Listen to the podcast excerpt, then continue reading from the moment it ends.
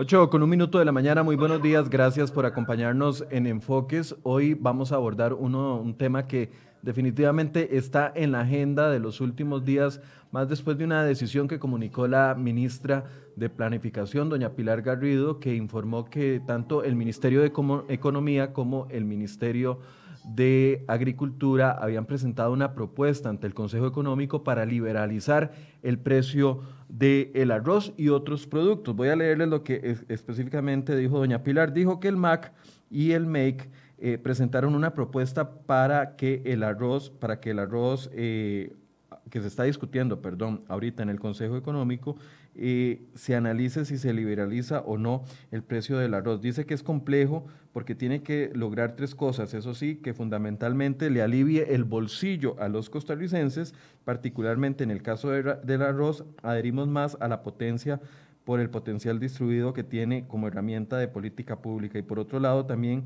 cómo hacer para proteger el empleo rural y convertirlo para que se pueda ser más adecuado a las decisiones del mercado. Este tema del, del precio del arroz regulado por el Estado ha sido de discusión desde hace mucho tiempo y hoy queremos ponerlo sobre la mesa. Y para eso nos acompaña don Maynor Cruz Varela, representante.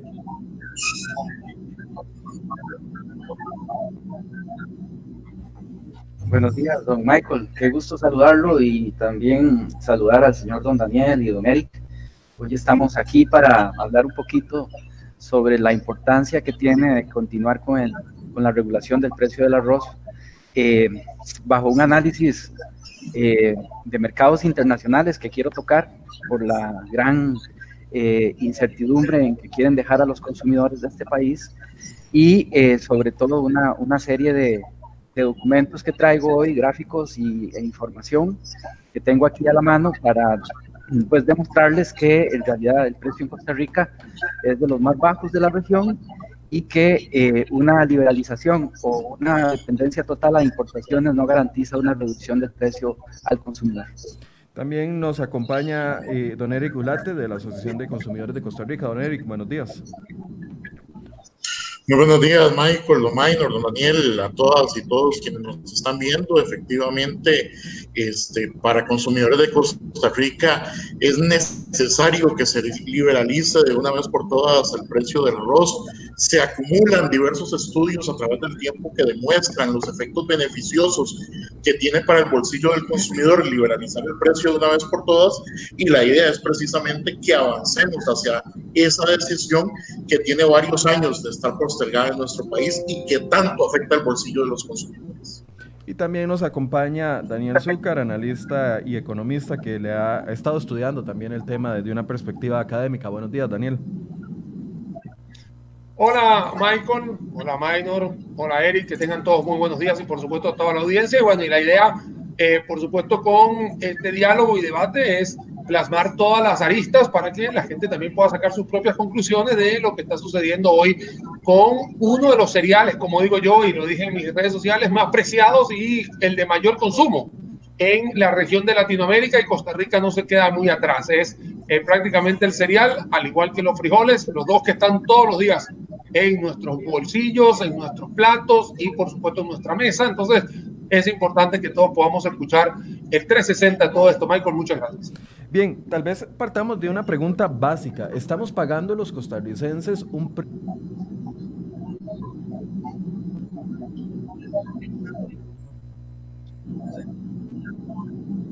No, don, don, Michael, eh, mire, más bien todo lo contrario.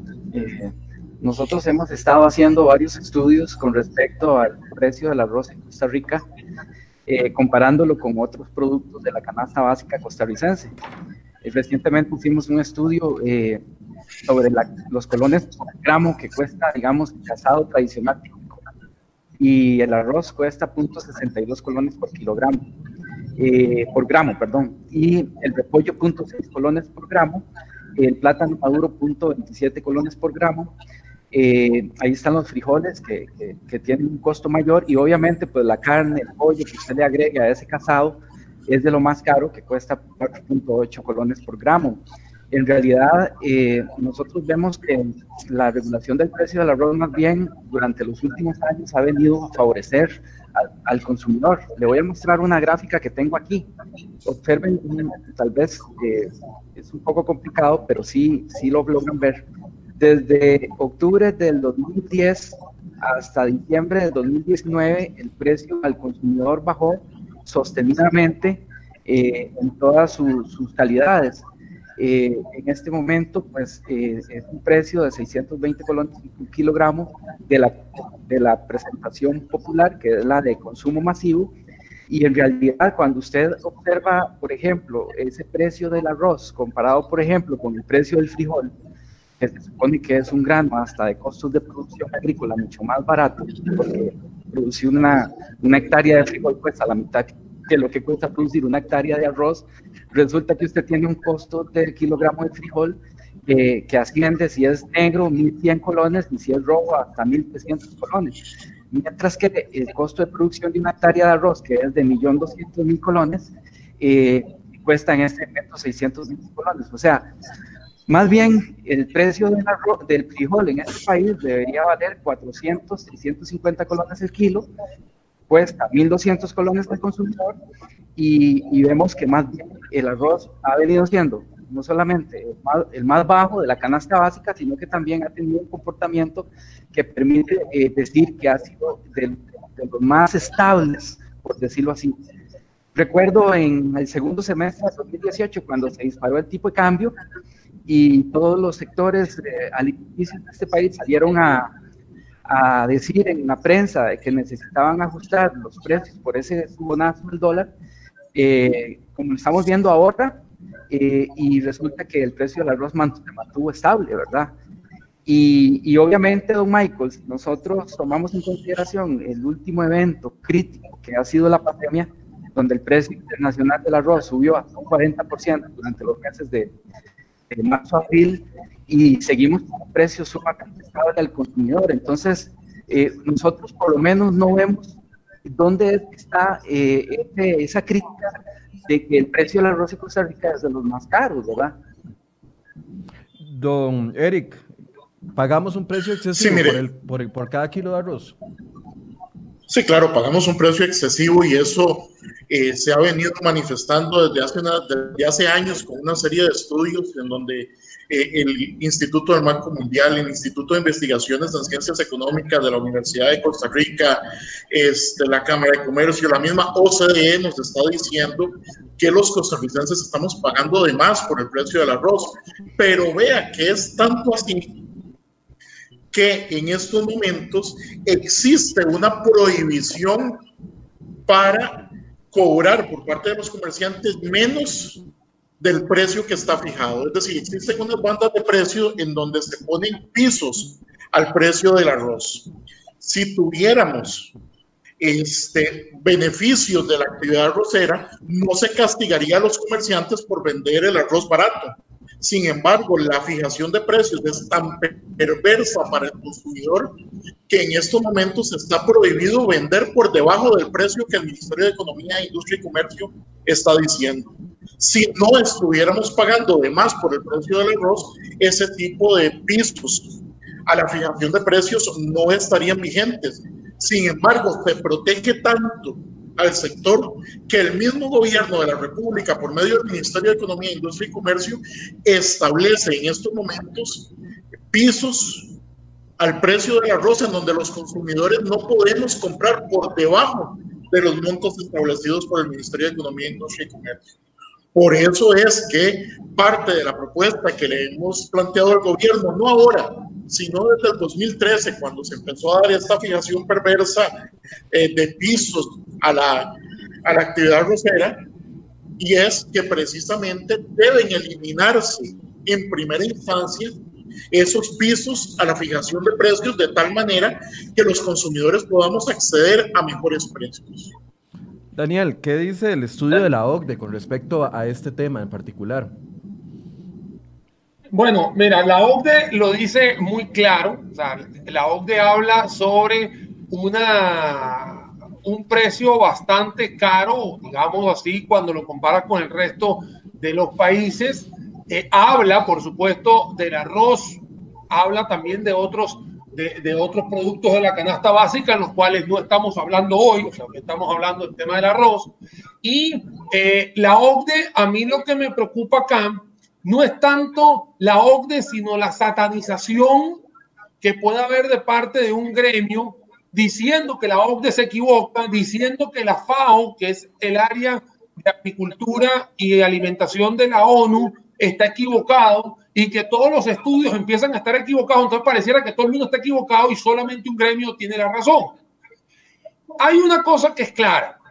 Hay dos aristas que no permiten que el arroz sea más barato. Uno, que existe un piso o un precio establecido, lo acaba de mencionar tanto Minor como Eric, o sea, aquí no, aquí ninguno de los dos se está equivocando en eso, ahí está el precio. Lo estipula el Ministerio de Economía, Industria y Comercio, pero también hay una parte que es el arancel proteccionista que hace que la importación sea muy cara. O sea que tampoco puedes dejar que una persona que quiera traer arroz de, otro, de otras latitudes pueda entrar a competir a Costa Rica porque ya el, el arancel proteccionista, y lo dije en mi presentación, estamos hablando del cereal que más se vende en Costa Rica. No estamos hablando de un teléfono celular, ni estamos hablando de un zapato, ni estamos hablando de una jarra. Estamos hablando del cereal que más se consume y está en canasta básica y que tiene la posibilidad de poder estar mucho más bajo, incluyendo de una vez ese 36% que es el arancel, podría estar más barato.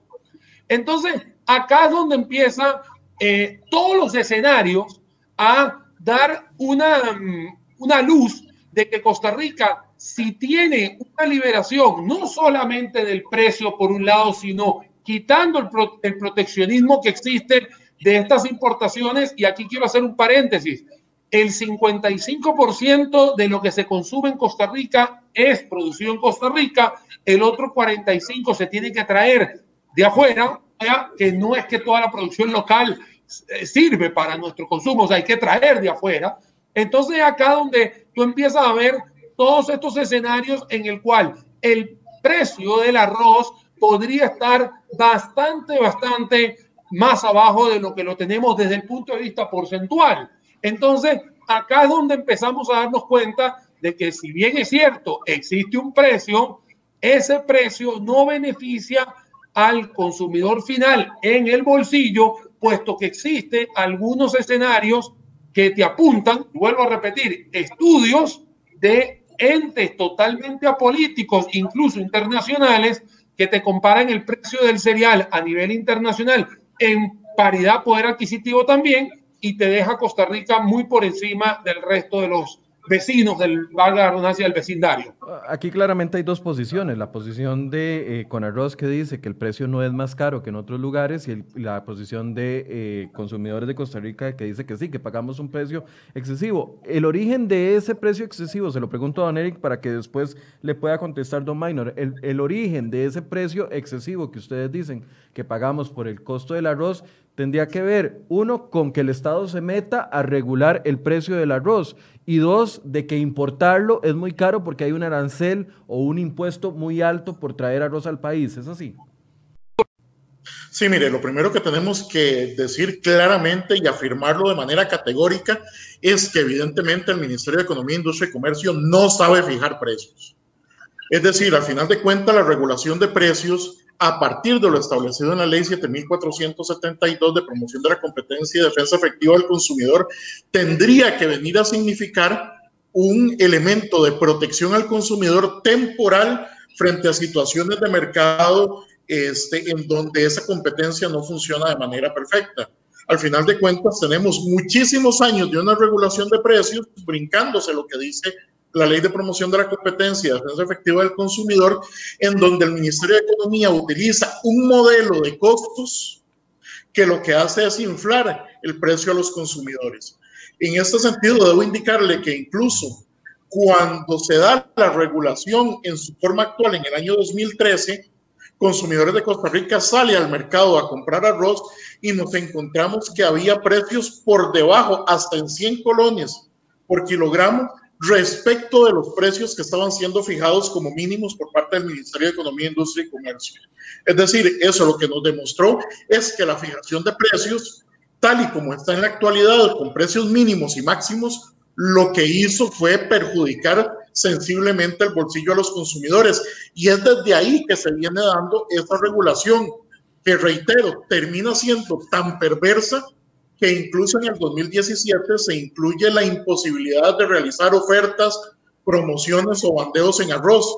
Es decir, al final de cuentas, cualquier tipo de beneficio que podía trasladarse al consumidor por parte del mercado trata de ser eliminado y sancionado por el Ministerio de Economía, Industria y Comercio. Por eso yo insisto, el Ministerio de Economía, Industria y Comercio no sabe fijar precios y Dios guarde se le ocurriera fijar otro tipo de productos porque eventualmente estaríamos pagando mucho más. Yo calculo que utilizando el sistema de fijación de precios estaríamos pagando dos mil colones o más por el precio de frijol. Por eso es que jamás estaríamos de acuerdo en que el Ministerio de Economía se meta a fijar precios de cualquier otro producto y más bien insistimos en la necesidad de que liberalice el precio del arroz. Y en este sentido es evidente que un arancel tan alto, casi 36%, para un producto que Costa Rica necesita importar porque no somos autosuficientes y que dicho sea de paso, no solo se produce en arroz, sino también este, tenemos aranceles altos en otro tipo de productos que tampoco somos autosuficientes en consumo, al final de cuentas lo que hace es efectivamente encarecernos a nosotros el precio. Por eso insistimos, el primer paso de un proceso de desregulación tiene que ser necesariamente la eliminación de los precios mínimos al arroz. Eh, don Minor, sobre este punto, porque pareciera que la tesis es que el tema de la fijación de un precio mínimo y máximo y, que, y de, la, de un arancel lo que se buscaba originalmente era proteger al consumidor, pero pareciera que no está protegiendo al consumidor, más bien está afectándolo en cuestión de precios. ¿Cuál es la posición de ustedes con respecto a esto? Don Minor, ¿me escucha? Eh, gracias, don, Michael.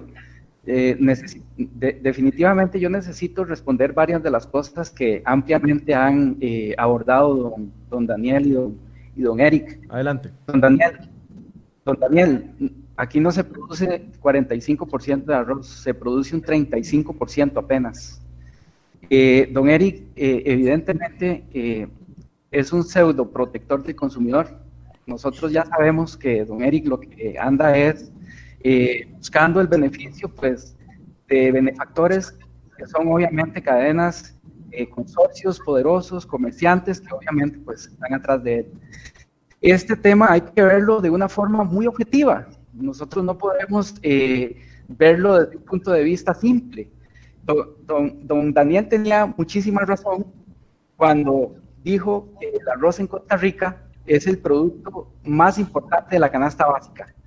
Pero también quiero comentarles, quiero que vean este gráfico. Don Daniel, por favor. La producción mundial de arroz se produce un 92% en los países asiáticos. El mercado mundial de arroz es oligopólico por naturaleza, es una imperfección del mercado. Eh, es un mercado mundial altamente regulado, es un mercado que no es competido, es un mercado de excedentes eh, de las cosechas grandes de los países asiáticos, de la cosecha grande de los países norteamericanos y de la cosecha de, de Sudamérica. Eh, todos esos países tienen subsidios. El arroz es el alimento más protegido del mundo. El arroz es el alimento más protegido del mundo. El precio internacional no obedece a los costos de producción de ninguno de esos países. El precio internacional del arroz es ficticio y es sumamente volátil. Estarle liberalizando el precio del arroz en Costa Rica es prácticamente estar dejando al zorro al cuidado de las gallinas. Nosotros no podemos permitir esto. Eh, vean, también hay algo muy importante aquí. Don, eh, Minor, creo que nos vamos, Don Minor, perdón, creo que nos vamos a tener que pasar a la línea telefónica porque su internet no está funcionando. Lo, vemos pegado y lo escuchamos cortado. Eh, me, escuchan ahí, ¿no? Sin, ningún problema, ya lo vamos a, arreglar un momentito. Ok. Eh, eh, ustedes me dieron el teléfono aquí, por favor. Siga, nada más permítame, por favor. Si Gustavo Minor, siga, diciendo lo que estaba diciendo y, vemos si se vuelve a pegar el internet. Si volviera a haber un fallo, entonces yo le aviso para que nos pasemos a la línea telefónica. Lo que les estaba comentando es que el mercado del arroz a nivel mundial es un mercado oligopólico y es un mercado de excedentes. Los precios son ficticios. Eh, los, los, países productores obviamente son países que también lo necesitan para alimentar a sus poblaciones. Eh, precisamente es eh, los productos básicos de los países más populosos del mundo. Entonces, dejar expensas el, el, comercio nacional, dejar expensas el consumidor de, ese, de esa volatilidad y de esa inestabilidad de precios, es simple y sencillamente un error. Además, recuerden ustedes que el mecanismo de regulación tiene algo muy básico, don Eric, y yo quiero que usted lo entienda y se lo he dicho muchas veces. La producción nacional, que es en este momento un 35%, está mixeada con el precio internacional de una forma equilibrada para poder no solamente que mediante este mecanismo se puedan sostener esa base productiva, que, se, que si liberalizamos el arroz el precio del arroz se va a perder, sino que también se le trasladan esos precios al consumidor. Es, es un mecanismo de regulación muy maduro porque tiene muchos años y es equilibrado. Si ustedes realizan el precio del arroz, que es lo que se está hablando, recuerden que en ningún momento se está hablando de eliminar los aranceles, porque aquí don Daniel, que es profesor economista, no me va a dejar mentir que los aranceles tienen dos objetivos, que es permitir que el gobierno capte ingresos, pero también proteger a un producto como el arrocero de un mercado internacional que es total y absolutamente ficticio, que es un mercado de excedentes que no nos va a generar ningún beneficio como consumidor. Y, y eso es lo que hay que ver, don Eric. Usted ya lo ha dicho muchas veces. Usted lo que está haciendo es poniendo en juego la producción nacional, Usted lo que está poniendo en juego es casi 33 mil empleos directos que se generan en 25 cantones que es que producen el arroz. Y discúlpenme que me extiendan, pero son dos contra uno. Esto no puede ser tampoco. Nosotros solicitamos también que me acompañara una persona y en este eh, eh, no nos permitieron. Ustedes les permitieron dos personas, estoy solo yo. Don, Maynor, eh, perdón, perdón, pero voy a interrumpirlo aquí. Usted no nos ha solicitado que participe una segunda persona. Perdón, pero quiero ser muy claro en esto, porque, a ver, Daniel está participando y, yo quiero irme a los argumentos, no a la forma, pero si usted quiere irse por la forma, entonces yo le aclaro la forma. En ningún momento a mí me han solicitado una segunda participación, así que no son dos contra uno. Está Don Eric por parte de los consumidores, Daniel como analista y usted como parte de Conarroz. Quiero dejar eso claro porque si nos vamos a ir por ese lado, entonces no, no, no estamos hablando con claridad. Hasta el momento yo lo he dejado hablar para que usted nos pueda dar la posición. Pero hasta el momento la gente me está diciendo aquí, y yo lo estoy notando, no nos ha dado un solo argumento con respecto al tema de por qué el arancel y por qué la fijación del precio beneficia al consumidor, que es lo que estamos dándole chance para que, o al menos yo dándole chance como moderador, para que usted lo logre explicar. Pero si usted me va a decir de que son dos contra uno y que por eso se siente en desventaja y nunca me ha solicitado, a mí nadie me ha solicitado una segunda participación, entonces quiero ser claro con la gente porque usted está faltando la verdad en lo que está diciendo, al menos en este punto en específico. Michael, eh, bueno. Y discúlpeme que sea tan claro, pero es que si usted se atreve a decirme en vivo que, que me pidió una segunda participación o que nos pidió una segunda participación y se lo prohibimos, tengo que decir categóricamente que usted está mintiendo. Don Michael, eh, sé, que lo hicimos, sé que lo hicimos, eh, sé que la, agencia nuestra de comunicación nos solicitó. Eh, perdón, perdón, insisto, Minor, si gusta ponemos los pantallazos de la invitación y las llamadas telefónicas. No hay una solicitud de dos personas. Si a usted alguien le dijo que ustedes como Conarroz solicitaron participar dos personas y se lo negamos, le está mintiendo. Y usted está reproduciendo la mentira. hagamos una cosa, o Michael, volvamos a reproducir este debate y nos permita a nosotros dos personas también. Claro. Porque nosotros solicitamos que nos acompañara don Leiner Vargas en este debate y, no, bueno. No, no, no, no, no, no, perdón, don Minor, don Minor, perdón. No le voy a aceptar que en mi programa diga algo que no es cierto Ustedes no nos solicitaron que participara don Leiner Vargas. Si lo hubieran solicitado, con mucho gusto yo le abro el micrófono a don Leiner Vargas. Ha estado aquí en, múltiples ocasiones. Insisto, yo quiero irme por los argumentos. Hasta el momento no han logrado eh, hablar de los argumentos. Hablemos de los argumentos si gusta. Pero dejo claro de que en ningún momento con arroz pidió que participara otra persona. Don Michael, le estoy dando un argumento poderosísimo que es el que nosotros también solicitamos al gobierno que hoy. Se lo estoy diciendo, el mercado del arroz no es un mercado de oferta y demanda. Y vamos a dejar al, consumidor a expensas de un mercado que es totalmente incierto, es un mercado totalmente volátil. Eh, don Michael, el precio del arroz en Costa Rica está regulado desde hace mucho tiempo. Y el aparato productivo, el ecosistema productivo, es, es un aparato que definitivamente ha generado pues, una base productiva rosera y es el, es el temor que se tiene porque este mecanismo de regulación eh, está desde un punto de vista conectado, lo que es producción nacional con importaciones. De tal forma, don Michael, que nosotros creemos que esos argumentos son sumamente valiosos para que el gobierno siga regulando el arroz, porque de lo contrario, sin ese apoyo al productor para, el recibo de ese grano y para la compra de ese grano, eh, sencillamente, don Michael, eh, ya no va a haber una forma de que el industrial, que es el que tiene la, infraestructura para procesar el, el grano en granza, eh, vaya a poder subsistir. Y por eso nosotros creemos que esa base productiva está en juego si el mecanismo de regulación se elimina.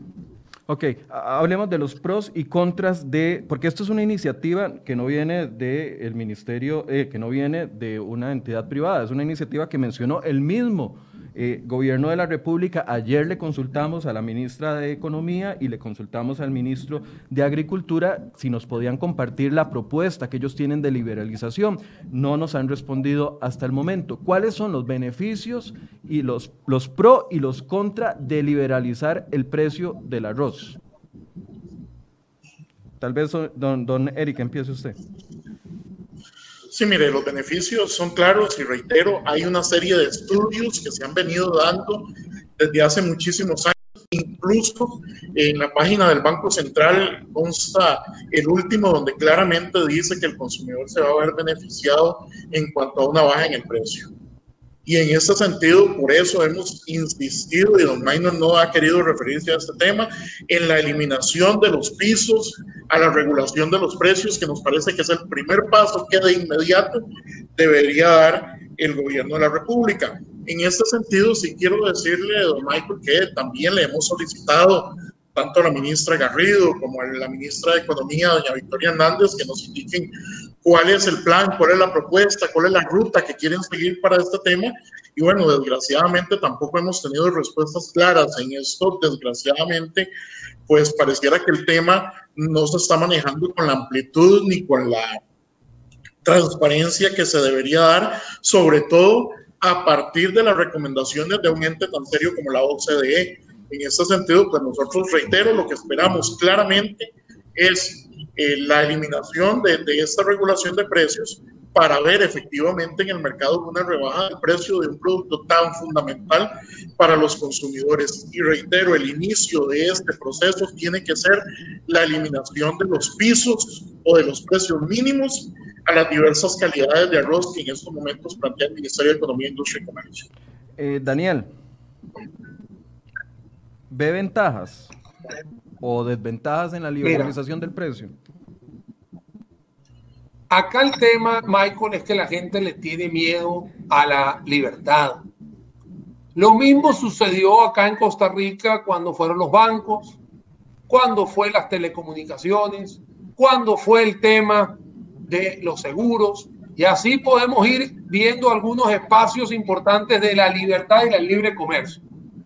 ¿Qué es lo que sucede cuando se liberan los mercados?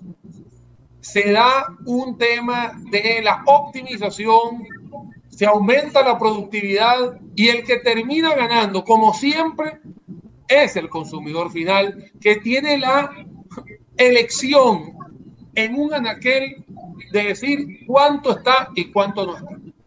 Bien lo comenté yo en un video hace unas semanas atrás en el cual existe un tema en la cadena de producción de arroz en Costa Rica, en el cual el sistema primario tiene que tener unos tratamientos importantes porque hoy en día no es el más adecuado, pero es sector primario, no es el arrocero, es sector primario completo, cosa que hemos discutido en este programa, en este espacio, ya con la competitividad que tiene Costa Rica, que no la tiene, valga la redundancia.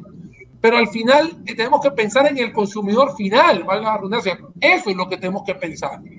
El consumidor final que vaya a su supermercado o su lugar y pueda agarrar y tener un ahorro en su canasta básica.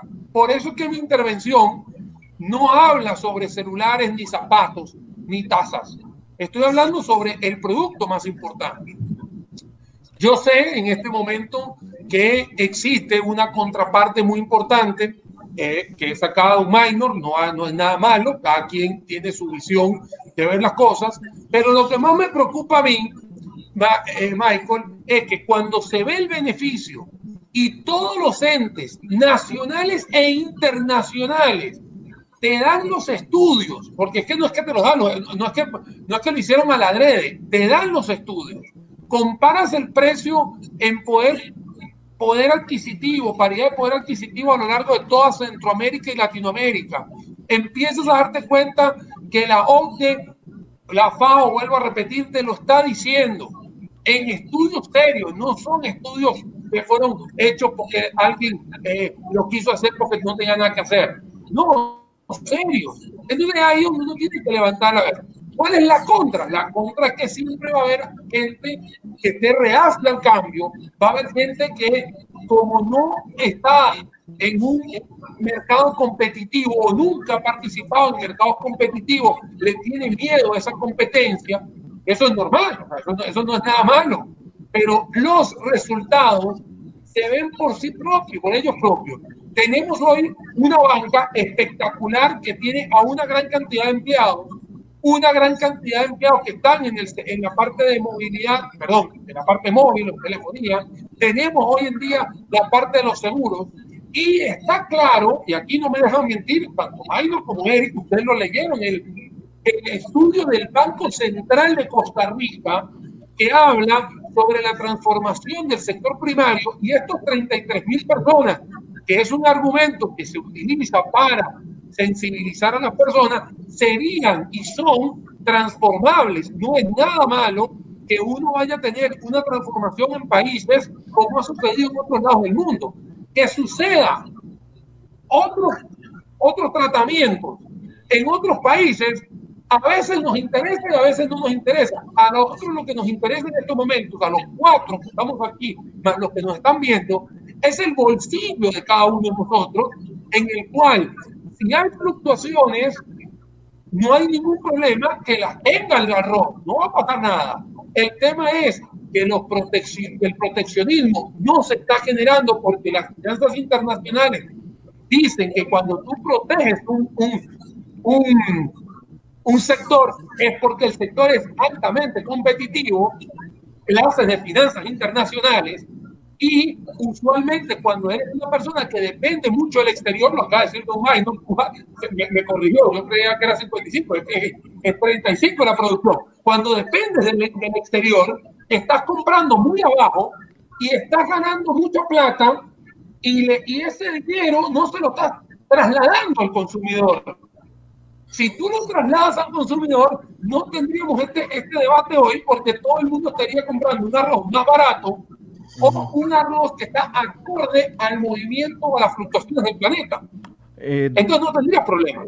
Don Minor, ventajas y desventajas de liberalizar el precio. Bueno, don Michael, eh, definitivamente nosotros como con arroz, como ente rector de la actividad arrocera en Costa Rica, vemos que, que con la regulación no se va a abrir el mercado.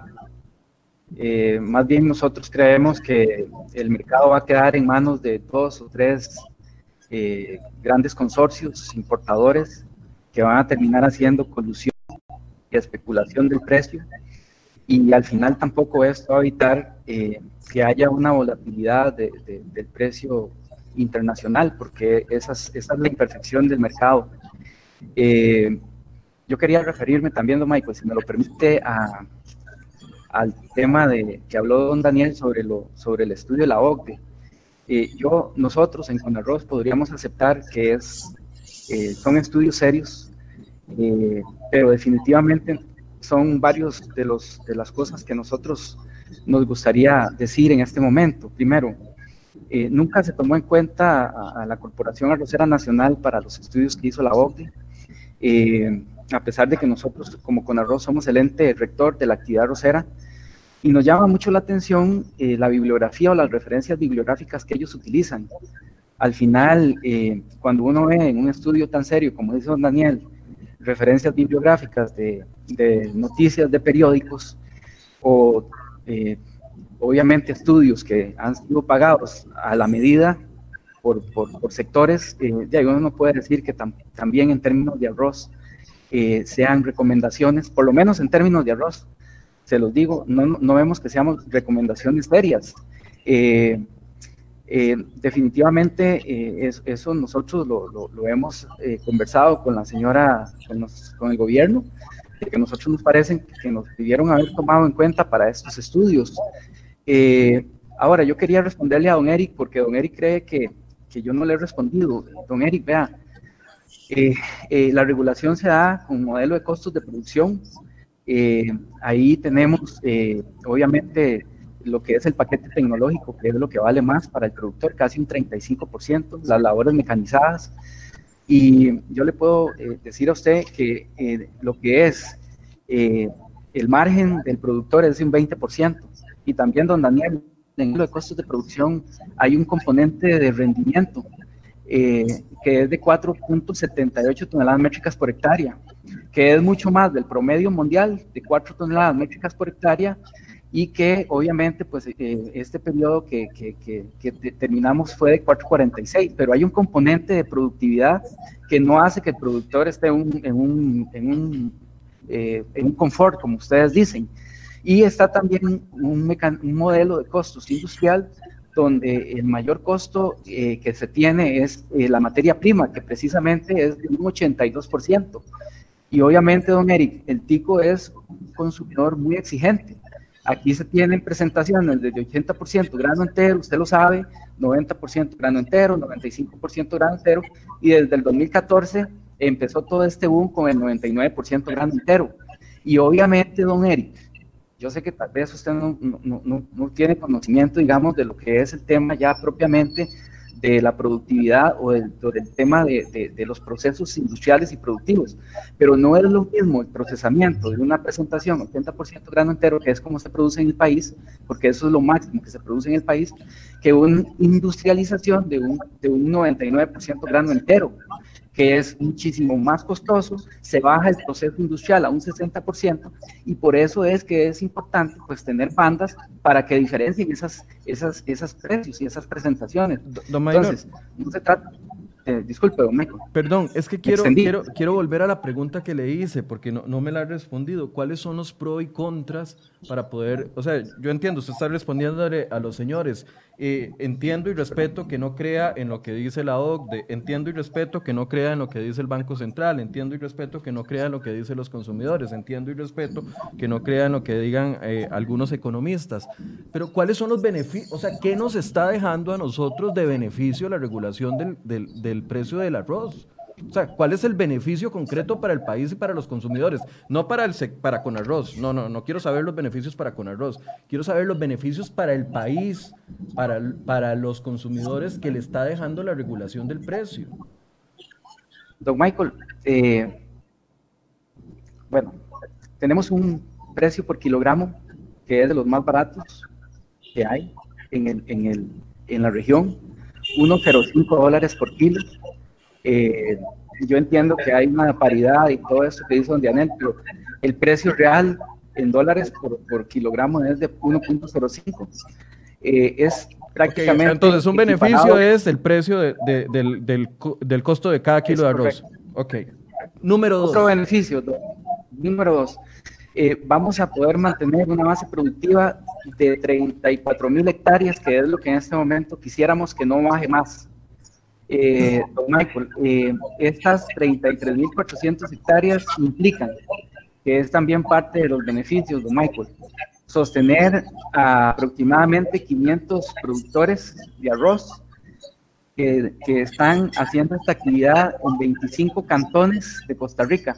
Esa es otra de los argumentos de Michael que a nosotros nos parece que es sumamente importante, eh, porque a partir de, este, de esta regulación hay todo un encadenamiento productivo muy importante, que no son solo los productores, eh, de la actividad rosera en las, en las regiones tiene que ver con el transporte del producto a la planta, tiene que ver con la persona que tiene la cosechadora y que le ofrece servicio al productor, la persona que tiene que ver con, con, el tema de fumigación, la persona que tiene que ver con el tema de siembra, etcétera, etcétera, que todo eso es un encadenamiento productivo. Y lo más importante también, don Michael, es que alrededor del sector arrocero hay aproximadamente 33 mil empleos directos e indirectos que estarían en juego. Y obviamente ofrecerle al productor, don Daniel, disculpe, ya le doy la palabra, ofrecerle al productor, al, perdón, al consumidor, don, don Eric, un producto, no solamente que es de los más bajos de la región, aunque usted se ría, sino no que, don Eric, también es un producto muy estable, de verdad, yo se lo puedo asegurar. Quisiera que, que tuvieran chance de presentar este gráfico. Vean ustedes, este es el comportamiento de los precios del frijol negro y los precios del frijol rojo. Ustedes ven la volatilidad de los, del precio en los últimos 10 años del precio del frijol rojo y el precio del frijol negro. Y vean el precio del arroz, que es totalmente estable y más bajo, para lo. Muchas gracias, don Ok, eh, pero, pero vale la pena sostener, digamos, yo no, no, voy a entrar a juzgar lo que se hizo en 2002. Hay un ruido que no me deja concentrarme, un ruido muy fuerte que, que no me deja, me repite a mí.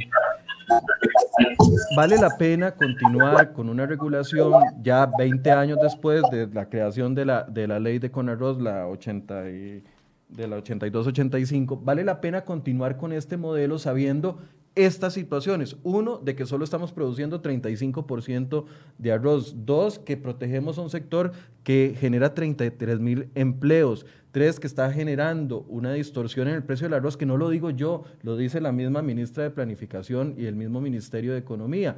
¿Vale la pena sostener ese modelo o vale la pena revisar ese modelo y decir, bueno, para proteger estos 33 mil empleos que está generando el, el, sector arrocero, vamos a hacer A, B, C y D, pero no a costas del precio que paga todo un país por un kilo de arroz? Lo dejo al, al que quiera empezar bueno, yo estaba aquí pidiendo aquí la mano, quería, quería eh, hablar un par de cositas y te voy a responder la, la pregunta, eh, Michael. Primero, eh, estaba revisando nuevamente la bibliografía que habla de un minor. Ya la bibliografía la tiene todo el mundo acá en el portal de cerrahoy.com. Yo lo coloqué. La gente puede darse cuenta cuáles son, cuál es la bibliografía. ¿no? A mí me llamó la atención que la bibliografía está bastante, primero está casi todo en inglés. ¿No?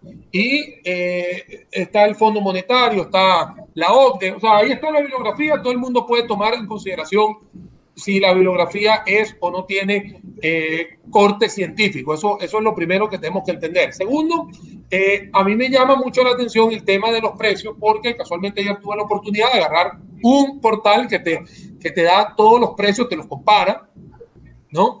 Eh, te los compara y obviamente eh, ahí te puedes dar cuenta que el promedio de la región de Latinoamérica está en 1.14, el promedio de la región de, Latinoamérica, el promedio de parte de lo que se ve en Costa Rica está casi 60% por arriba, eso lo pueden ver ustedes, yo con mucho gusto les mando ahorita, es más, aquí mismo pongo el link dentro del...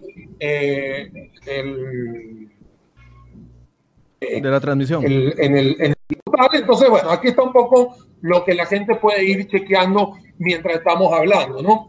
Eh, por el otro lado, es importante eh, entender de que tenemos que pensar en el consumidor. El consumidor es el que tiene que terminar eh, sabiendo que tiene que tener un oxígeno en el, en el bolsillo. Si no tiene oxígeno en el bolsillo y existe simplemente un, un, una parte protegida pero que no se traslada al resto del consumidor, entonces ahí es donde vemos una distorsión. Yo sí estoy de acuerdo, y obviamente lo, he dicho, que no es un tema de solamente liberar. o no solamente quitar el arancel, es también saber qué va a suceder con toda la línea de producción que va a estar eh, viéndose en competencia, porque es muy importante, y que la competencia tenemos que promoverla desde adentro, la competitividad. Vean que siempre he hablado de competitividad. Todo el mundo cuando está en competencia empieza a optimizar sus procesos, invierte en tecnología, hace que las cosas sean mejores, optimiza sus cadenas de valor y por supuesto le va a decir al consumidor que tiene o no tiene la posibilidad de ser más competitivo. Así, así de sencillo. Cuando, y vuelvo a repetir, si nosotros tenemos un miedo a la libertad, es porque en realidad no sabemos cómo afrontarla. Para esto existen no solo los estudios, porque los estudios son científicos, pero para eso existe la vivencia de otros países. Cuando la gente va y dice, voy a hacer, voy a ver qué es lo que sucede en tal país, en tal país, en tal país con este sector. Y ahí es donde viene lo que se llama la experiencia de levantar una, una información, una investigación en otros países para poderlo replicar en el nuestro. Vuelvo a repetir, no es un tema, ya, ya le voy a decir a Mael, no es un tema de, em, de, que, de, que, de que si hay algo que está malo y se tiene que quedar o que está bueno y se tiene que quedar, no, es un tema de mejorar. Y esto es una mejora que hoy el 2020, en plena pandemia, nos acaba de demostrar que sí se pueden optimizar las cosas. Lo que sucedió en los años pasados ya pasó, o sea, no te puedes devolver, pero sí puedes mejorar hacia adelante. Si tú puedes mejorar el bolsillo del costarricense, que el estudio, vuelvo a repetir, te da hasta una mejora de casi 40% hacia abajo, ¿no? Es ahí donde uno dice, ok, entonces déjame ver qué aristas se van a tener que modificar y transformar para que tener un consumidor que esté contento porque esté consumiendo mucho más barato, dos, sin bajar la calidad, y tercero, ¿qué, su ¿qué sucede con nuestra cadena de valor para poderla optimizar y hacerla mucho más competitiva? Si nosotros no pensamos en eso, estamos afianzados y aferrados en el pasado. Eso es lo que sucede, Michael, en estos momentos, que tenemos que ver hacia adelante y el hacia adelante significa tener un modelo que le dé una mayor satisfacción al consumidor final. Eric y Don Minor luego. Don Eric, que lleva mucho rato callado, no, no habla. Ok, disculpame, pero tenía el micrófono apagado. Ok, básicamente eh, no vale la pena seguir manteniendo el esquema actual básicamente porque estamos sacrificando el bolsillo de la gente más pobre que podría obtener beneficios reales del principal producto de consumo de los costarricenses. Los costarricenses todo lo comemos con arroz y en este sentido, entre más barato pueda ser el precio al consumidor, más apoyamos a las familias de menores recursos económicos. En este sentido, es importante ver del otro lado de la moneda qué ha venido pasando cuando les digo desde el 2013 ha venido recrudeciendo la forma en la cual se realiza esta regulación de precios. Se tenían al inicio de la administración de don Guillermo Solís como 1.500 agricultores, hoy nos dice don Minor que son poco más de 500. Eh, recuerdo muy bien donde decía eh, el anterior ministro de Economía, don Wilmer Ramos, que eh, del sector dependían 70 mil empleos directos, hoy nos dice Minor que son 33 mil. recuerdo muy bien la actividad eh, era antes muchísimo más fuerte, tanto así que este, al finalizar la administración de, de Oscar Arias, pues, Costa Rica producía eh, más o menos el 80% del, del, arroz que se comía. Hoy nos dice Don Minor que es el 35%, y todo eso con un, una regulación de precios cada vez más cerrada cada vez más eh, pensada para no trasladarle beneficios al consumidor. Es decir, al final de cuentas, venir y decir que la regulación de precios eh, la, es eh, la tabla de salvación de la actividad, pues pareciera que lo que nos dicen en lo que pasa o lo que ha pasado en los años anteriores con la actividad, pues no es tan cierto. Y en este sentido, yo reitero, los diversos estudios que se han venido acumulando, no ahora, a través de los años, todos apuntan hacia una dirección y esa dirección es que la desregulación del precio va a beneficiar este, a los consumidores. Por eso insistimos, con base en estos múltiples estudios, en los cuales ahora se le suma la OCDE, se le suma el estudio que está en la página del Banco Central, que es de diciembre del 2019, etcétera, en esa misma dirección. Por eso es que reiteramos, este, debe liberalizarse el precio. Don, don quiero eh, validar esos datos que acaba de decir don, don, Eric y además eh, darle la oportunidad de que usted nos dé su visión sobre eso. Eh, efectivamente, han caído la cantidad de productores de arroz del país de 1.500 a 500 productores. de la productividad se ha venido abajo también. No, señor. perdón. Ok, ¿me están escuchando, don? Sí, sí le estamos escuchando. Eh, no, don Michael, vea, una de los condicionantes más grandes eh, para efectos de, de, la regulación es el tema de la productividad. Y, y, don Eric, pues, don Eric, disculpe otra vez que le diga que, que, que no lo puedo yo aceptar, digamos, porque no, no está diciendo, vea, la productividad eh, hace cinco años eh, era de 3.71 toneladas métricas por hectárea eh, este periodo que pasó, cerramos 4.46. Estamos, estamos yendo para arriba. Yo quisiera también referirme a lo que anteriormente había hablado don Daniel y también referirme un poquito al tema de, lo de la OCDE. Porque, don Daniel, vea, nosotros tenemos aquí una nota de la FAO, porque la FAO en algún momento eh, nosotros le, solicitamos que se refiriera precisamente a lo que eran la comparación de precios entre países. O sea, eh, lamentablemente en el 2013-2014, cuando el sector sufrió muchísimos ataques por parte también del de, ejecutivo de ese momento, ¿verdad? Y también de compañeros de consumidores de Costa Rica, eh, nosotros estábamos muy preocupados porque hacían comparaciones entre países de precios y la OCDE vuelve a hacerlo. O sea, nosotros, la OCDE, también criticamos eso. Aquí está la comparación de precios de la OCDE, que está aquí. Pero resulta que eh, el tipo de arroz que se comercializa, que se consume, y los tipos de arroz que existen en el, en el mundo, que son de tipo largo, hay arroces de tipo medio y hay, arroces de tipo corto. No todos son arroces como nosotros los consumimos. En muchos casos, los precios preferidos están dados para una capital o para eh, zonas o, provincias de otros lugares afuera de la capital, muchas veces es un producto de precio al mayorista, otras veces es al consumidor. Y es que si usted empieza a ver todas esas cosas, eh, usted no puede hacer una comparación. Y es esto que nos dijo la FAO en este documento que tenemos aquí, que yo también eh, podría mandarlo a donde sea. Don, don, Daniel. Lo, no voy a molestar un momentito, don Minor. Solamente, Minor, solamente lo voy a molestar. acabo de agarrar el informe de la FAO. El último está puesto en el link acá abajo en, en, el, en el, para que la gente lo lea. bueno, repito, la gente lo puede leer. Don Daniel, eh, eh, precisamente, y si gusta, yo también le puedo enviar a usted y a las personas. A mí no, es a los seguidores que están siguiendo ahorita actualmente, ya te lo puse. No por, favor, les, voy a pedir, por favor, aquí hay una nota de la FAO donde se disculpa por la interpretación de comparación de precios en, en el mercado internacional. Se disculpa porque no se pueden hacer esas comparaciones y la OCDE lo hizo. No es posible hacer esas comparaciones. Nosotros no nos atrevemos a hacer esas comparaciones. Pero si nos obligan a decir que el precio de Costa Rica es de 1,05 dólares el kilo, lo vamos a hacer porque no tenemos otra opción.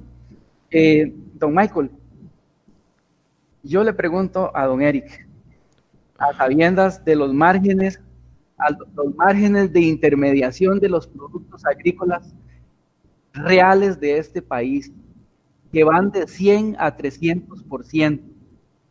Nosotros hicimos este gráfico con escenarios en un contexto de liberación, don Eric, con márgenes de intermediación reales, y si quiere lo puede buscar en la página del CNP, que van desde el 100% hasta el 300%. Nosotros corremos el riesgo de llegar a tener precios del kilo del arroz de hasta más de 1.500 colones.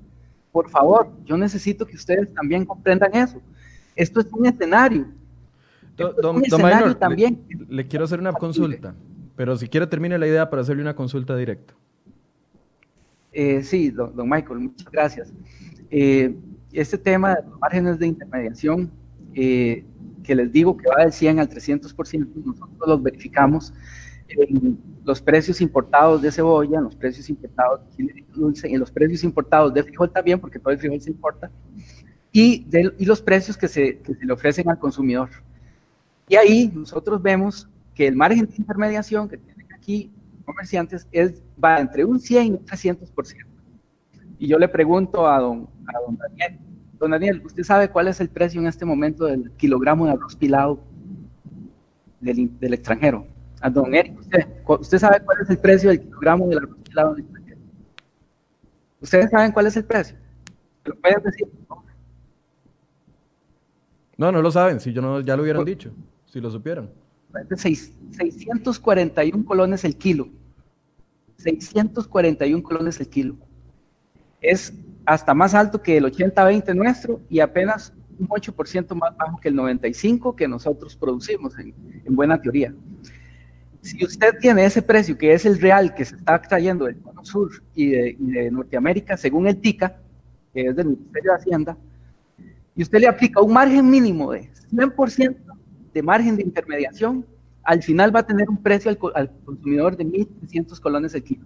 Al final de cuentas, el MEC va a terminar interviniendo el mercado igual, pero ya no vamos a tener ni productores, ya no vamos a tener ni, empleos asociados al, arroz, ni vamos a tener infraestructura industrial que produzca la materia prima que, genera el productor. Eh, don Maynor, quiero hacerle dos preguntas. Una, eh, usted dice, si liberalizan el precio del arroz, entonces en algunos meses eh, el precio no va a costar 620 como está ahorita el, kilo de arroz, sino que va a costar 1.500 colones. Eh, ¿En qué basa eso? Porque, a ver, es que eh, es ahí tal vez la diferencia y lo que ya vamos a, vamos a cumplir la hora de programa y, y siento Fracaso de mi parte de que no le pude sacar ninguna respuesta concreta, porque no, no, no la obtuve, a, a, pesar de que he insistido. Eh, si, yo sé, no, no, no creen en, en, en, el estudio de la OCDE, no cree, está bien, una vez más, le respeto eso, pero ¿en qué basa esa suposición de que si se liberaliza el precio del arroz, el costo va a llegar a 1.500 colones? Porque entonces aquí esto me lleva a mí a otras épocas donde hemos hablado de, aperturas de algunos mercados monopólicos, del Estado donde nos asustaban con la vaina vacía, como dice mi abuela. Nos decían, va a llegar esto, va a llegar el lobo y el lobo nunca llegó. Y más bien la competencia se mejoró. Más bien ahora, por ejemplo, en el mercado telefónico, como, como todos lo sabemos, eh, hay mayor apertura, hay un montón de líneas, hay más, eh, no quebró el ICE, no quebró ninguna, ninguna de las otras 12 empresas. ¿En qué basa usted decirnos de que si se liberaliza el precio del arroz, el kilo va a costar tanto? Pero dígamelo en una línea, por favor, para poderlo entender. Don Michael, nosotros no estamos en contra de, la, de, la, de las liberaciones de los productos, solo que el arroz es un caso particular que hay que tener mucho cuidado. Nosotros hicimos con un estudio de los márgenes de intermediación de, varios productos agrícolas, según la página del CNP, y hemos llegado a la conclusión de que esos márgenes de intermediación están entre un 100 y un 300%. Entonces estamos aplicando esos márgenes de intermediación a un producto que liberado es simplemente un producto agrícola liberado que en un contexto de liberación, digamos, va a, a ser aplicado un margen de escenario de un 100 a un 300. O sea, es una presunción. Ustedes presumen de que si se le claro, liberaliza el precio, entonces es que, alguien va a aprovechar y le va a meter el triple de, de, de ganancia. Michael, y, y, el mercado no lo va a poder cuando, regular. Don Eric, cuando, eh, don Michael, cuando don Eric dice que el precio sí se regula, el, el, eh, si se desregula el precio del arroz, llega a costar hasta un 40% menos, que estamos hablando de casi 350 dólares la tonelada, que ni en Bangladesh vale eso el precio del arroz, por Dios. Entonces, yo le pregunto a él, ¿cómo hace usted para, para, para decir que es un 40% menos? Eh, porque también tenemos que hacer escenarios. Yo, yo sé que, que tal vez aquí eh, nosotros tenemos que advertir al consumidor porque estamos en una situación muy riesgosa. Ok, y la otra pregunta que le tenía antes de darle la palabra a don Eric y, a Daniel es, a ver, eh, la ley les permite a ustedes como con arroz acudir a la solicitud de contingentes y hacer importaciones importantes sin pagar aranceles. ¿Por qué bajo esos esas premisas cuando sucedió hace algunos meses y hubo un ahorro que no se pagó por parte de ustedes de una arancel y recuerdo que eran casi 7 millones de dólares, porque en ese momento esa, esa ganancia no se traduce al consumidor. Es que ese es el punto. A mí no me interesa, y, voy a hacerlo muy claro, aquí el enfoque es el consumidor. Los sectores adicionales eh, tendrán que ingeniárselas hacer su competencia. No estamos en contra de la agricultura, no estamos en contra del sector agrícola y como lo dije antes, si ese sector se va a ver afectado, hay que buscar una forma de beneficiarlo, pero no a costa de todos los ciudadanos. Por ejemplo, cuando vienen contingentes y no pagan aranceles, eso no se traduce al precio del consumidor. Entonces pareciera que el enfoque de Conarroz no es el consumidor, como usted me lo está diciendo. Y si estoy equivocado, por favor, corríjame don Michael, eh, bueno, yo le enseñé al principio un gráfico de los últimos 10 años donde se redujo el precio al consumidor. Y también hablé en este programa que la regulación está constituida por dos eh, modelos, uno que es el costo al productor y otro que es el costo al industrial. El sector arrocero venía desde hace 10 años, tanto el productor eh, reduciendo su, su, pago por la materia prima entregada y el agroindustrial reduciendo los, dos o, reduciéndose ese precio al consumidor. Eh, cuando nosotros hicimos la, la, revisión del modelo de costos de producción, bueno, eh, pasó algo impresionante. Usted, bueno, ¿quién no sabe lo, lo que provocó la pandemia el COVID? Si les dije que más bien el precio internacional subió casi un 40%. Y, y otra cosa, eh, eh la, importación que se hizo, que está totalmente eh, legalizada, porque es parte de lo que en el gobierno de, cuando estaba don Fernando Campo, él mismo fue el que sugirió el requisito de desempeño. Les comento, el requisito de desempeño es eh, que, la que esas importaciones están ligadas a la compra de producción nacional. Pero lo que nosotros dijimos al gobierno es que a nosotros nos estaba preocupando la cantidad de compras eh, que se estaban haciendo en, por la pandemia, compras de especulación por pánico, que no solo se dio en arroz, sino que ustedes pueden verlo en muchos otros productos básicos. Y obviamente, pues eso nos hizo pedir una ampliación de ese abasto a diciembre. Eh, y obviamente, nosotros ahorita, don Michael, estamos haciendo una revisión, bueno, el make, porque nosotros solo sugerimos el precio, recuérdelo. La ley de Conarroz lo que hace es, se hacen estudios, se sugiere el precio al, al consumidor pero el estudio real o la última palabra la tiene el Ministerio de Economía. En este momento, la semana pasada, nosotros eh, respondimos una serie de preguntas al MEI con respecto a los modelos de costos de, de, producción y, de industrialización y estamos en ese proceso de, estamos en ese proceso de, eh, estamos en ese proceso de, revisión del modelo, ¿verdad? Eh, pero le digo, los costos subieron, se, hizo una revisión, el MEI lamentablemente, pues, tenía un modelo donde había una fórmula mala del, tema de la cascarilla y todo esto influyó para que más bien eh, eh, se mantuviera el precio. Pero también les recuerdo que el 9 de julio salió el decreto del 1% del IVA y ya eso está totalmente alejado de, digamos, del, tema con arroz, porque ya eso tenía que ser con el, ya eso es algo que, que era el Ministerio de Hacienda, y ahí nosotros no pudimos hacer nada. Pero le digo, está, está en revisión en este momento don Michael, y si gusta, le puede preguntar a los señores del MEIC para que vea que no le estoy mintiendo. Sí, pero eh, la pregunta específica es, don Minor, a ver, si la ley le permite a Conarroz importar arroz sin pagar el arancel de 36%, porque eso no se traduce finalmente al, al, consumidor cuando llega y a, a comprarlo. O sea, no pagaron aranceles de 36% por una importación grande y el consumidor ni se dio cuenta porque siguió pagando el mismo precio. Eso no es un modelo que no beneficia, no le voy a, dar ningún adjetivo, que no beneficia al consumidor. Don Michael, me disculpa por favor, le vuelvo a repetir. El modelo, usted dice modelo, pero, pero eso es algo muy complejo. O sea, tiene todos los costos de producción, del productor tiene todos los costos de producción del industrial. El sector arrocero. Pero entonces, ¿quién se, está llevando esa ¿quién se está llevando esa tajada, don Minor? Don Michael, en el, precio de no 620 colones, ¿Ah? Don Michael, en el precio de 620 colones está transferido ese beneficio al consumidor, don Michael. ese es el beneficio. Ese, ese beneficio está en ese rubro de 620 colones por kilogramo que se le ofrece al consumidor. Eh, don Michael, se revisó, los costos han subido mucho y el precio internacional subió muchísimo. Al punto, al punto de, 36%, que el, que el 36% de ahorro en arancel se, se va al, al, costo de producción. A ese punto ha subido tanto.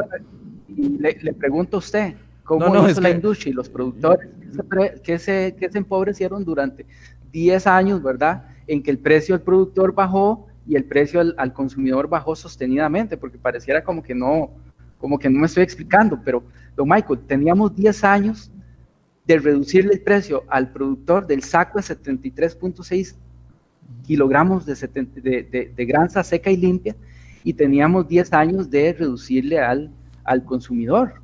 Yo sé que para cualquier gobierno es muy importante la reducción de ese precio, obviamente, obviamente, y así todos lo vemos. Pero en la última revisión de Michael tuvimos que ver también los costos que subieron de, de, de, producción y los costos asociados a la parte industrial y también, como le digo, últimamente los precios internacionales subieron muchísimo y ahora estamos haciendo una revisión con el MEI. Entonces, esa revisión, de ahí de esa revisión es que tendríamos que, que sacar alguna conclusión, pero yo no puedo adelantarlo porque está en digamos, mi pregunta es muy simple y no, y no estoy hablando de los 10 años, estoy hablando de, la, de la última importación que ustedes incluso mandaron comunicados de prensa. Ahí se, y, y fue una polémica grande. Se importó arroz, no se pagó en aranceles 7 millones de dólares.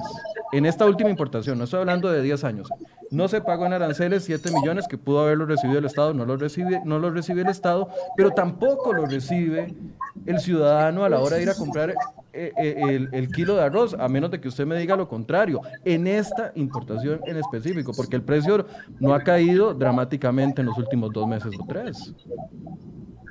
Como para Pero reflejar Michael, eso. Yo sé que, yo sé, sé que, digamos, los 5 millones de consumidores es, es, es lo más importante aquí, pero también recuerde que estamos en un contexto de modelos de costos donde también tenemos que ver los actores que están involucrados en todo esto, porque también hay productores que, que, tienen una cuota de, de, de participación, obviamente, eh, en todo lo que es la producción de materia prima y también, obviamente, está todo lo que está asociado a los costos de, de industrialización.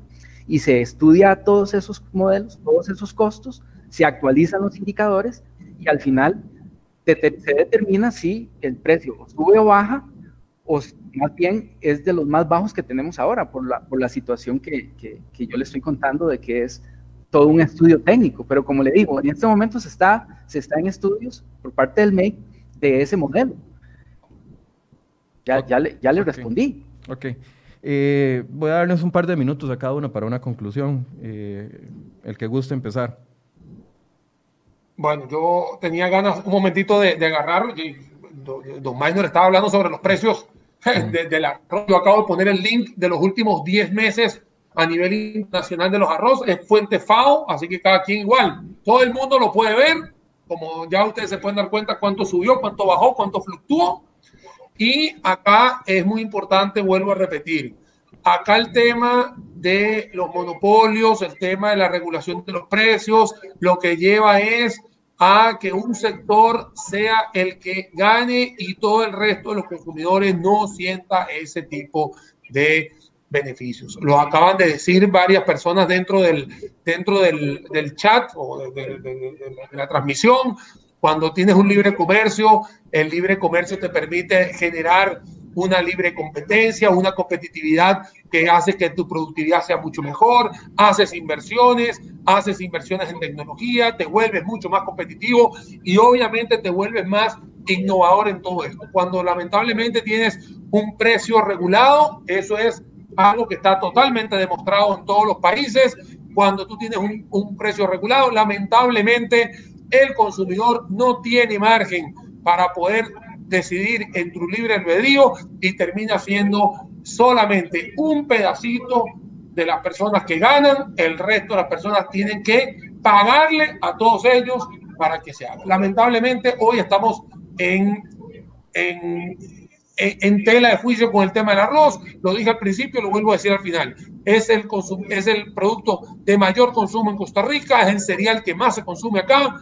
Es canasta básica y si nosotros tendríamos una liberación de precios, libre comercio y por el otro lado el tema de proteccionismo que se tiene, que me parece que aparte que es altísimo, es absurdo, es un tema en el cual ganaría el consumidor, todos tendríamos libre albedrío de escoger lo que queramos a un precio muchísimo menor.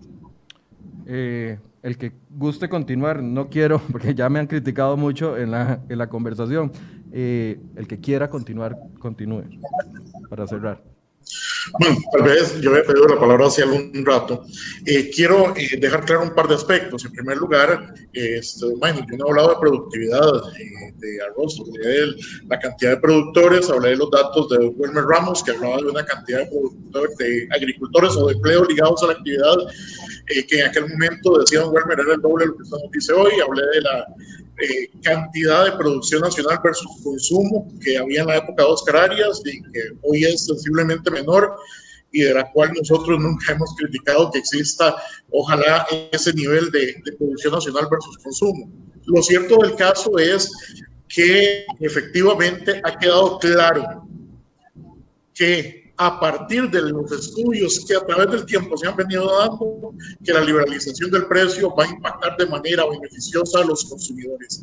Y en este sentido, quiero reiterar, porque ahí se cae todo el argumento respecto a los márgenes de comercialización este, de, la, de, la, de esa parte de la cadena.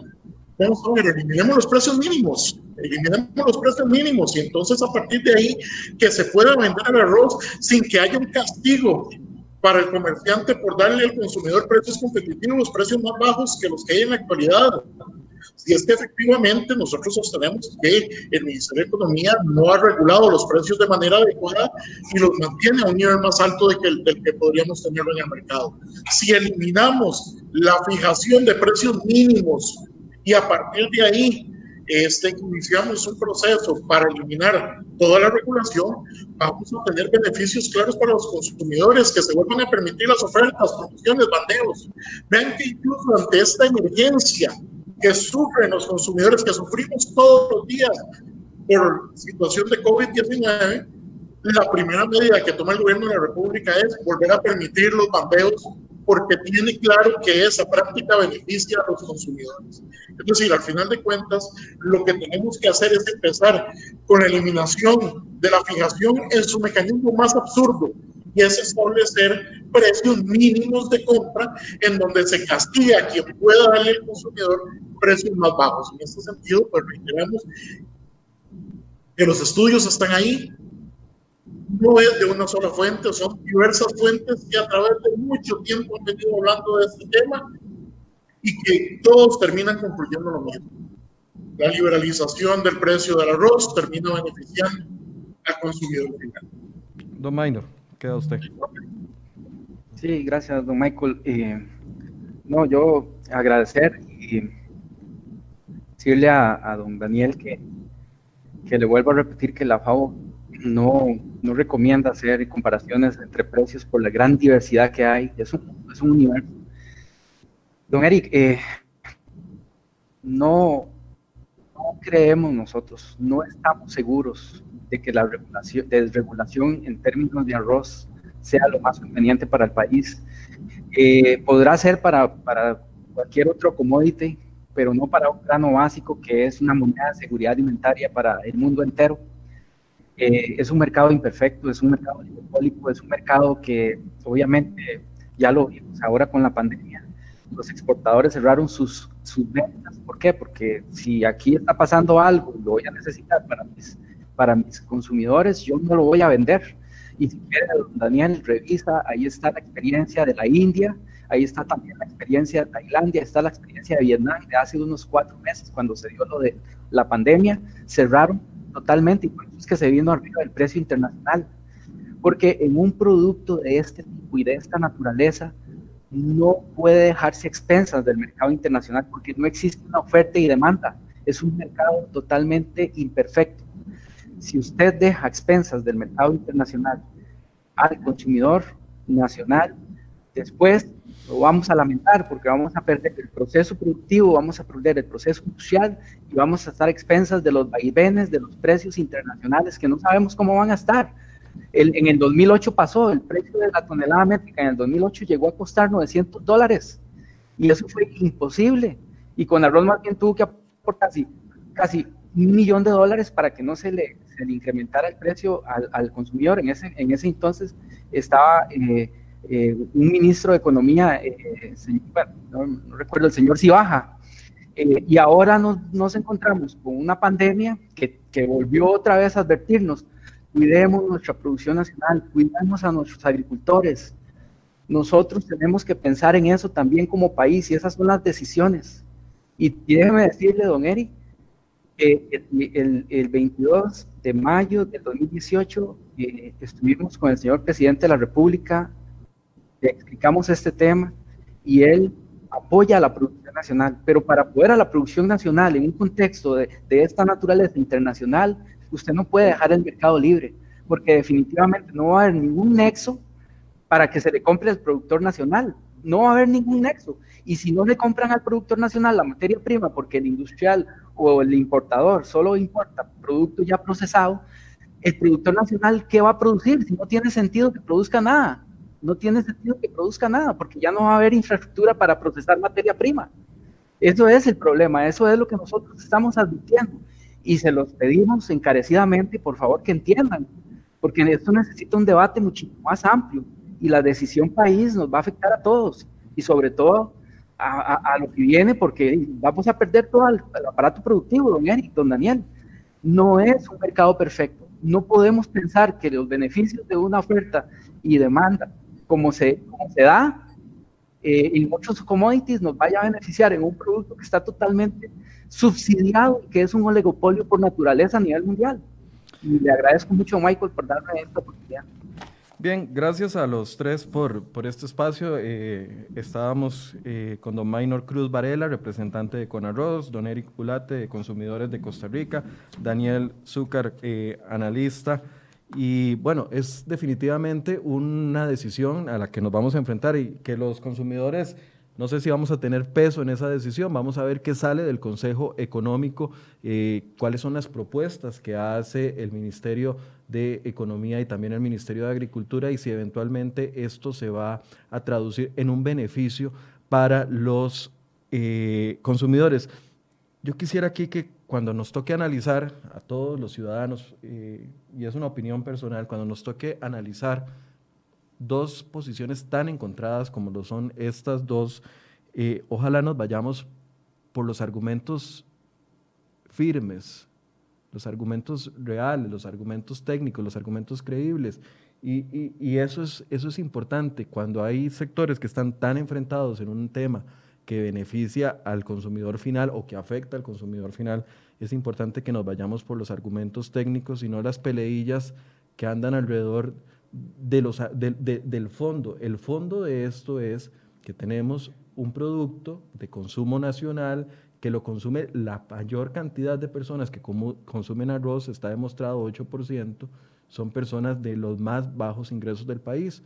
Es justo, es saludable como país que esas personas estén pagando por un sector productivo que necesita reformarse o que necesita cambiar o que la obligación del sistema lo va, lo va a obligar eventualmente a reformarse. Bueno, hay que analizar eso. Lo que sí es claro es que el mismo gobierno tiene una posición de que liberalizar el precio del arroz beneficiaría al consumidor final. La discusión va a seguir y por supuesto vamos a darle seguimiento y en otra ocasión con mucho gusto vamos a darle oportunidad a ambos sectores de que se vuelvan a pronunciar del tema.